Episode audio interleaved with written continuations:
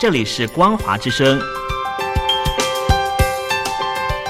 听众朋友，从现在开始，请您一起来关心最近发生的新闻事件。欢迎收听《光华随身听》。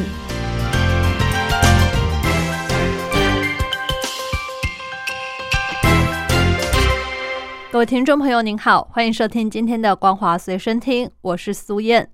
首先带您关心，中国经济成长面临趋缓的压力。中国全国人大财委会副主任尹中清表示，中国经济面临三升与八缺难题。虽然今年还是可能维持百分之六以上的经济成长，但是明年上半年保增长的压力加大。他还认为，当前应该要高度关注。三个放缓，也就是消费成长放缓、投资成长放缓、货物出口成长放缓。另外还有三个不够，就是经济恢复的程度不够充分、进度不够均衡、基础不够稳固等问题。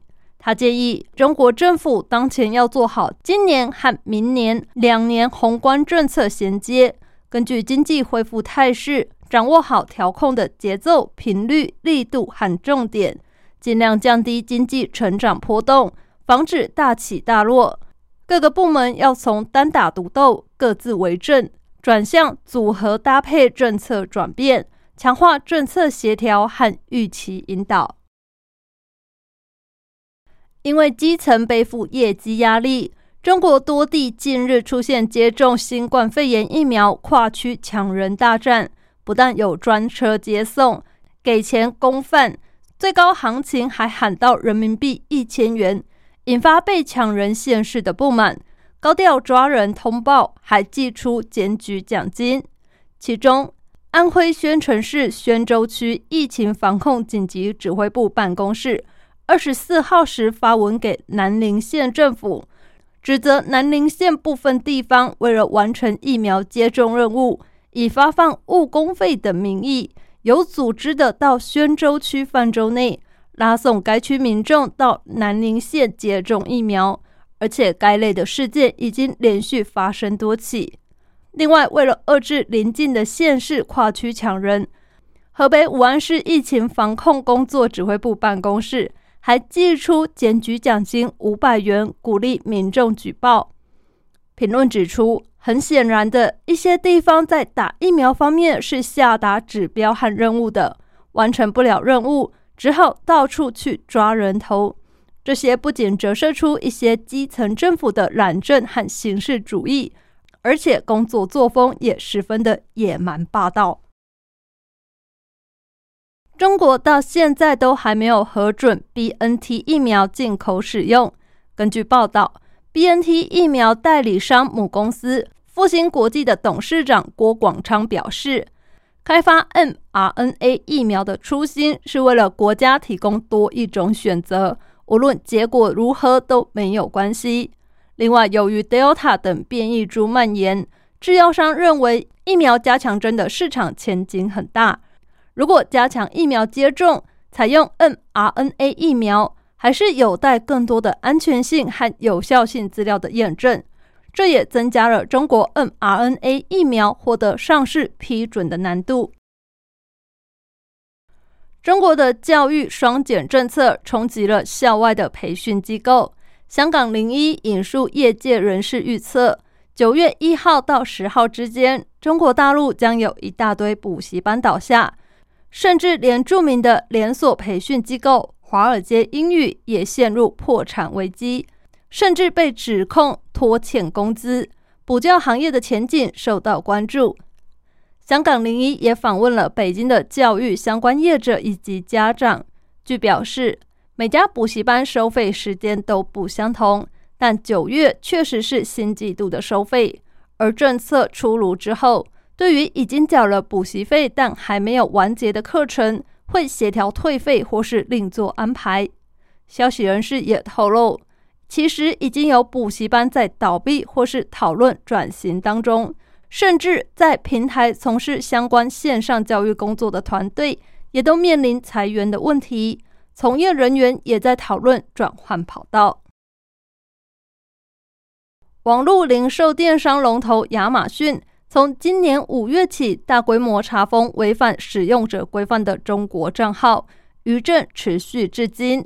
有中国跨境电商大规模裁员，货出不去，钱进不来，也使卖家陷入资金周转不灵的困境。今年五月起，亚马逊开始对平台上的中国卖家账号挥出重拳。寄出封店、封号、封品牌三位一体的处罚，理由是这些账号涉嫌刷评价，营造虚假的使用体验，借此提升商品和商家的能见度。根据深圳市跨境电子商务协会的资料显示，有将近五万家的中国卖家受到影响，其中也不乏知名的大卖家，对中国跨境电商产业。产生的损失超过人民币一千亿元。中国电商拼多多宣布将会投入未来利润人民币一百亿元到百亿农研专项。这个专案不以盈利为目的，但是可以视为拼多多在农业领域放长线钓大鱼的战略一环。拼多多是中国大型电商平台的后起之秀。采取的是农村包围城市的路线，透过团购便宜货等策略经营小城市和农村的买家。创业三年后就在美股上市，引发外界瞩目。而拼多多宣布成立百亿农研专项，致力推动与农业科技进步、科技普惠，以农业科技工作者和劳动者进一步有动力和获得感为目标。本季和未来几季的利润都将优先投入该目标，直到满足一百亿的总额。